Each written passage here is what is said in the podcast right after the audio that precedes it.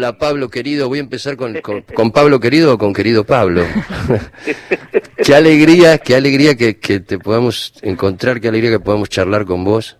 Sí. Yo no sé si te acordás de mí, nos hemos cruzado algunas veces en la casa de Fito acá. Ah, eh, sí. Nos hemos cruzado. Bueno, es que sí, he conocido tantos amigos en mi vida, imagínate.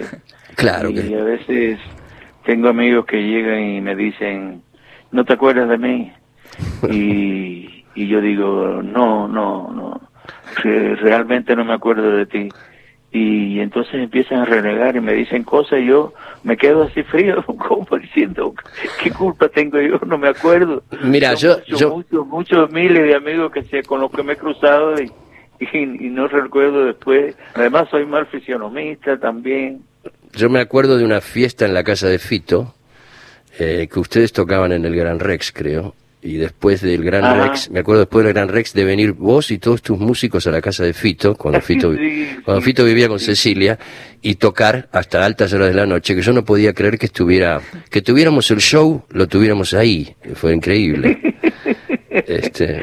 Sí, que además fui con todos los músicos. Claro, claro, claro. De, este Uruguay, este... Sí, me acuerdo yo, es, es, fue increíble eso. Eso fue increíble. Sí, como no, Recuerdo aquello, como no. Eh, ¿Cómo estás pasando esta época tremenda de pandemia? Quisiera que esto más que una entrevista fuera una charla, ¿sabes, Pablo? Porque para nosotros, para nosotros es un honor tenerte. ¿Cómo estás pasando esto? Muchas gracias, estoy muy tranquilo porque yo sabía desde el principio ya que yo tenía que cuidarme mucho porque yo tengo 78 años que voy a cumplir ya. A pesar de que tengo un espíritu muy joven, no, no asimilo esta edad, pero en esta ocasión sí tuve que asimilarla porque eh, soy un enfermo con demasiadas cosas encima. No sé si has seguido todo. Sí, sí, sí, sí, he seguido tu vida. enfermedades y de cosas, entonces yo estoy muy delicado. Si a mí me coge una el virus este, por favor, tengo que decir adiós. Entonces, pues me he cuidado y no he salido de mi casa en seis meses. Nada más que las consultas médicas que tengo con mucho cuidado y regreso para mi casa. Entonces, desde el principio yo me preparé porque sabía que iba a ser así y que esto iba a ser duradero. Y entonces, pues estoy en esa situación. El día 18, 28 de este mes empiezo a, trabajar por primera vez. Después de seis meses me suspendieron como 18, 20 actuaciones que tenía aquí en España haciendo una gira.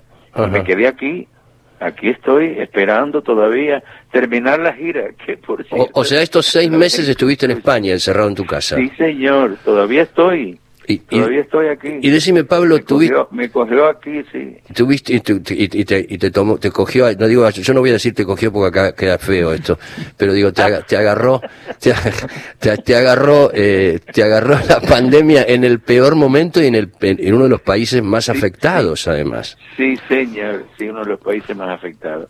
Bueno. Por eso te digo que me estoy cuidando mucho. Eh, estoy en esa situación, creo que es una cosa que que ha vuelto el mundo al revés, que nadie se lo esperaba, que fue, me imagino que para todos los científicos no fue una sorpresa, pero para los dirigentes políticos del mundo sí, Totalmente. que no apoyaron, no apoyaron la salud como debían haber apoyado ni previsto, y entonces la estamos pagando nosotros. Decime, y te, y te tuviste una, en estos seis meses de encierro, ¿fueron productivos eh, artísticamente? O, o, porque yo tengo dos versiones, ¿viste? O algunos, como a mí, este, que también soy músico, a mí, por ejemplo, me, me, pegó, como decimos acá, mal. No, no, no me, no me abrió la canilla o el grifo de lo artístico. ¿A vos cómo, cómo, qué te pasó? ¿Pudiste componer? ¿Pudiste hacer algo, algo nuevo estando Bueno, yo, yo he podido hacer eh, algunas actuaciones aquí en mi casa, esas actuaciones que hacemos nosotros en vivo para liberarnos un poco y para darle un poco de alegría a la gente. Entonces yo he hecho esas cosas mucho.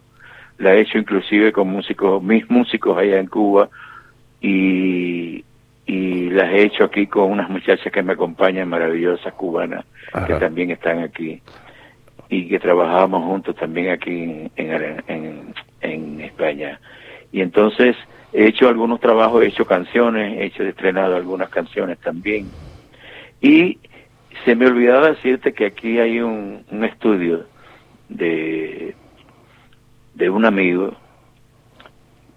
Ajá. muy cerca de mi casa, está como a tres minutos.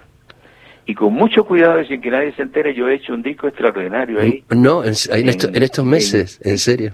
en, ese, en estos meses, sí. Es un disco de salsa, Qué genial. ¿Y con qué músicos? ¿Con, con músicos españoles? con músicos cubanos en su mayoría, que viven en Cuba eh, y, y algunas colaboraciones de músicos especializados en salsa para eh, puertorriqueños. Pero eh, me estás dando una y otros primicia. cubanos que viven fuera de Cuba. El coordinador de todo esto fue eh, Dagoberto González, que fue el coordinador del disco eh, Pablo Querido. Claro. Él, él- él coordinó todos los artistas, coordinó y hizo todos los arreglos y fue el director artístico y musical de, del, de- del Pablo Querido. Y entonces organizaron todo esto con muchos cantantes de salsa que, bueno, son como 18, es imposible la lista, se me olvidan los nombres, entre ellos está, bueno, no, no te voy a decir porque me han dicho que no lo Pero, diga. pero esto que me estás diciendo, es, me estás no. diciendo es una primicia, Pablo. Es un disco Sí, nuevo. Sí, te estoy dando una primicia. Wow. exactamente, Sí, sí. Qué genial, qué y entonces saldrá tan pronto, tan, tan pronto la pandemia de, de un chance de, de hacer toda la promoción. y- pero es con todos los grandes cantantes de salsa, de por supuesto de América, la mayoría, ¿no? Pero hay argentinos, hay que también se incorporaron al estilo y hay este también españoles Y, y las en canciones son, de- son todas canciones tuyas. Puerto Rico, sí, todas canciones mías llevadas a la salsa. Llevadas a la salsa, qué genial. Eh, Sí, mira, sí. justo Con unos arreglos que te mueres cuando escuches eso.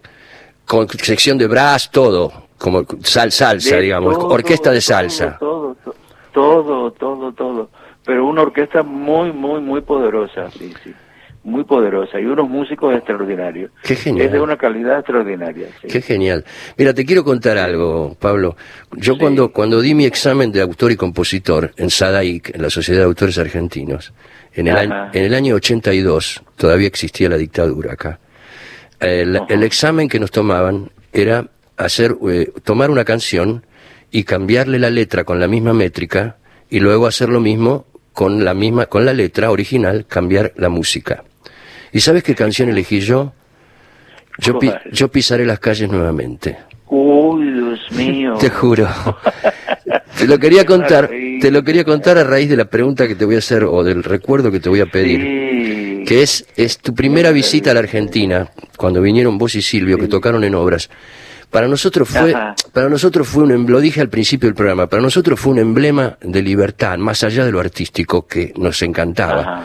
Pero yo recuerdo, en esa época yo era un joven rockero, y recuerdo eh, la empatía que nosotros sentimos con ustedes, ni bien salidos de la dictadura, cuando ustedes llegaron, y en ese recital increíble y épico que fue maravilloso en obras, yo me acuerdo de ese momento como de un momento, de- como, y lo, lo voy a decir, digamos, tratando de usar una imagen común, pero un grito de libertad fue para nosotros. Así que quería. ¿cómo, cómo fue para vos? ¿Cómo recordás ese Sí, es- momento? Exactamente, exactamente así lo consideramos porque el público aprovechó aquella coyuntura para, para mostrar toda la libertad que no había tenido durante todos esos años. Y una cosa que iba a ser eh, normal, hacer un par de actuaciones, se convirtieron en 18 actuaciones. Sí, sí, Y increíble. fue porque el público quería confrontar esa libertad que nosotros llevábamos en esas palabras y en esas músicas y la compartieron con nosotros. Y fue un desfile diario de, de jóvenes, sobre todo, escuchándonos y, y, y esperándonos afuera, eh, siguiéndonos en los coches por todo Buenos Aires. Aquello fue increíble, sí.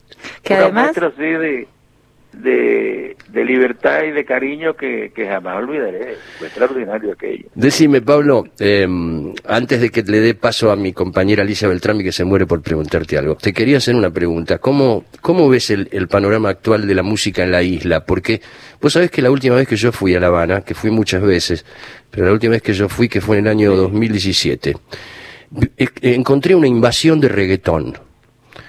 Sí. que es un género que a mí particularmente no me gusta. Mis oyentes y mis oyentas saben Bueno, perfectamente. no sé si has leído mis declaraciones en No, alguna ocasión. no, no leí ninguna de tus declaraciones, te lo estoy preguntando de- Pero de- bueno. desde, de- desde mi lugar de preocupación de ver que la isla estaba inundada de reggaetón. La isla de la música, sí, sí. para mí Cuba es la isla de la música. y sigue inundada, a pesar de que pasa una cosa. Primeramente le dieron una entrada en la, en la radio espectacular, porque se pensó, creo yo, que era un género que pasaría.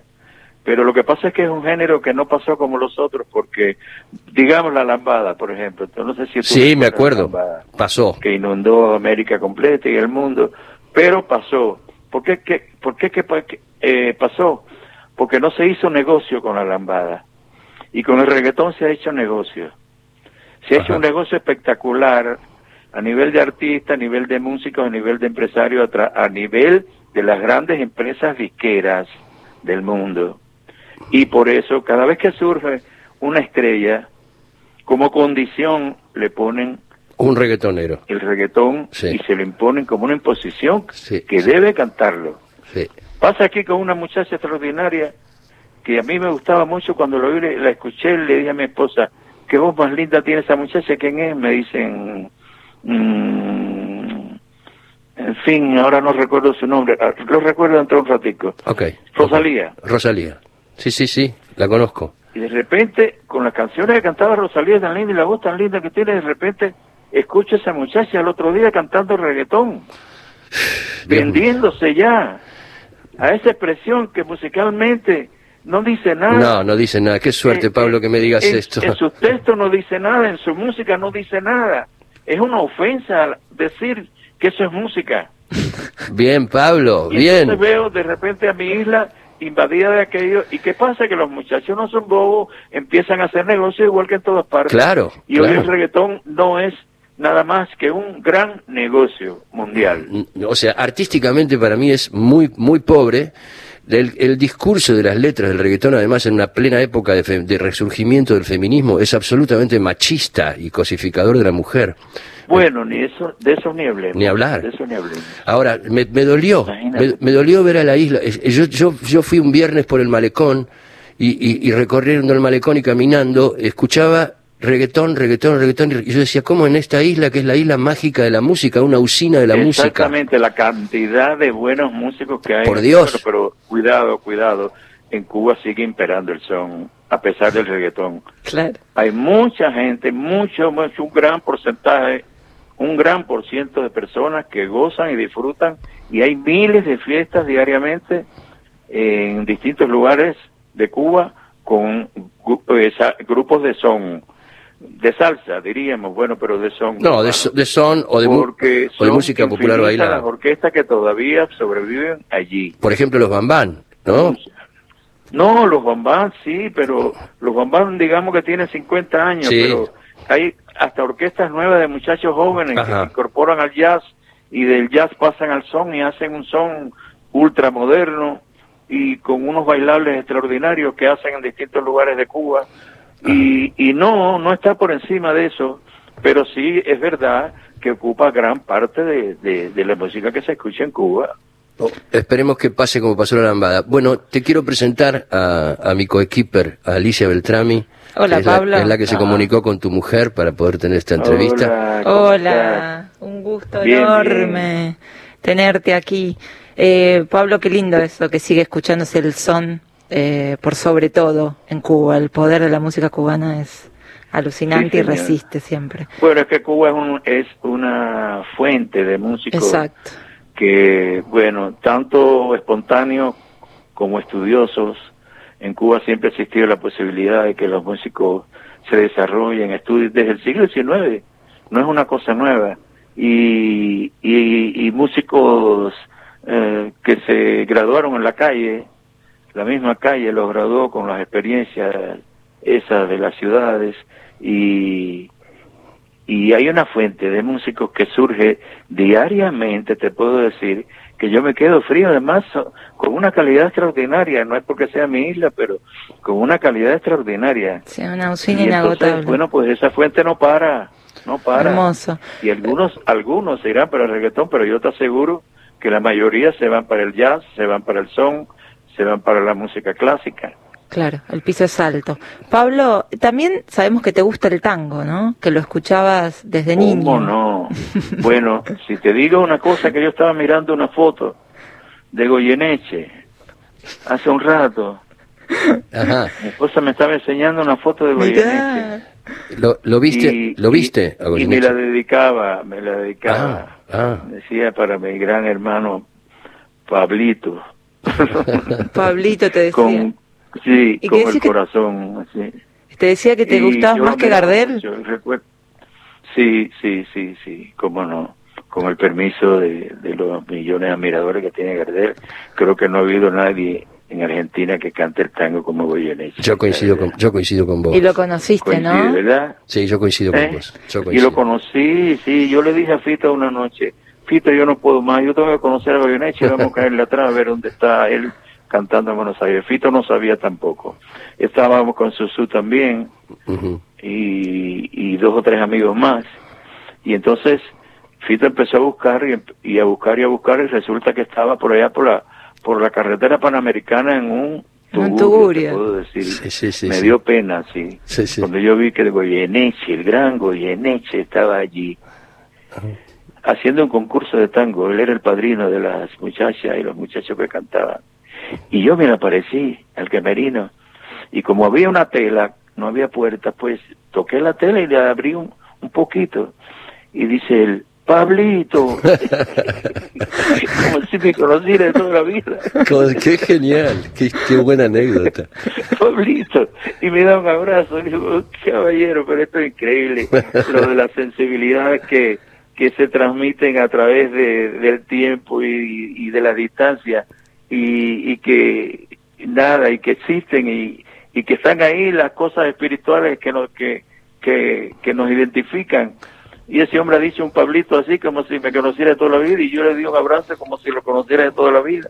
Y empezamos a hablar hablar así de cosas y qué haces aquí, no sé qué, bueno, estoy en este evento y no sé cuánto y, y digo yo, bueno, hemos venido tales y tales a, te estamos buscando por toda la noche, ya te encontramos aquí, nos vas a cantar algo y dice, ay, qué lástima, yo no puedo cantar, Pablo, mira cómo estoy con una esto en el, en el cuello, por, y entonces eh, digo, bueno, qué lástima, pero de todas formas vamos a estar allá mirándote allá afuera como sucede el, el show y eso. Ajá. Y de repente sale con un micrófono.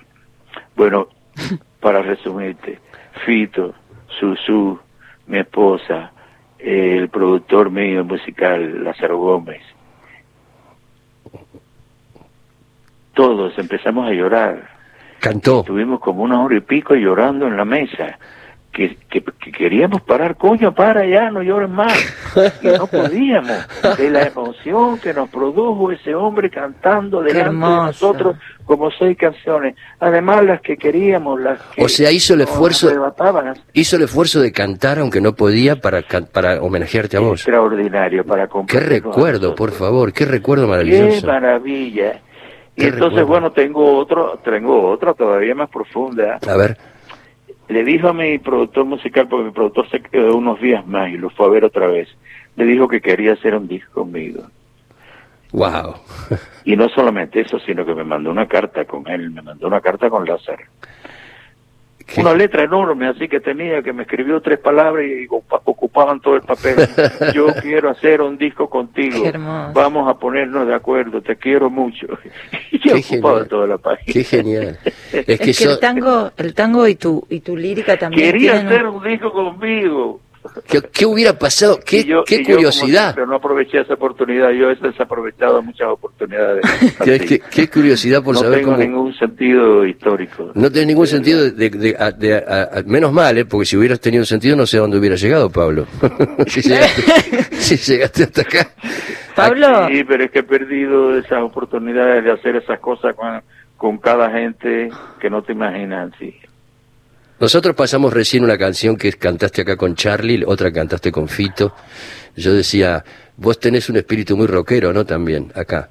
Porque acá, acá se ve, se vio cada las veces que yo te vi siempre, siempre hubo mucha empatía entre, entre músicos de otro palo, como Uy, decimos cómo nosotros. no. Mucha empatía Cómo no. con vos. sí, Es- cómo no. y eso es, no. ¿qué, qué, qué tiene que tener una canción para que pase el filtro de Pablo Milanés? Para que la cantes, para que te guste, para...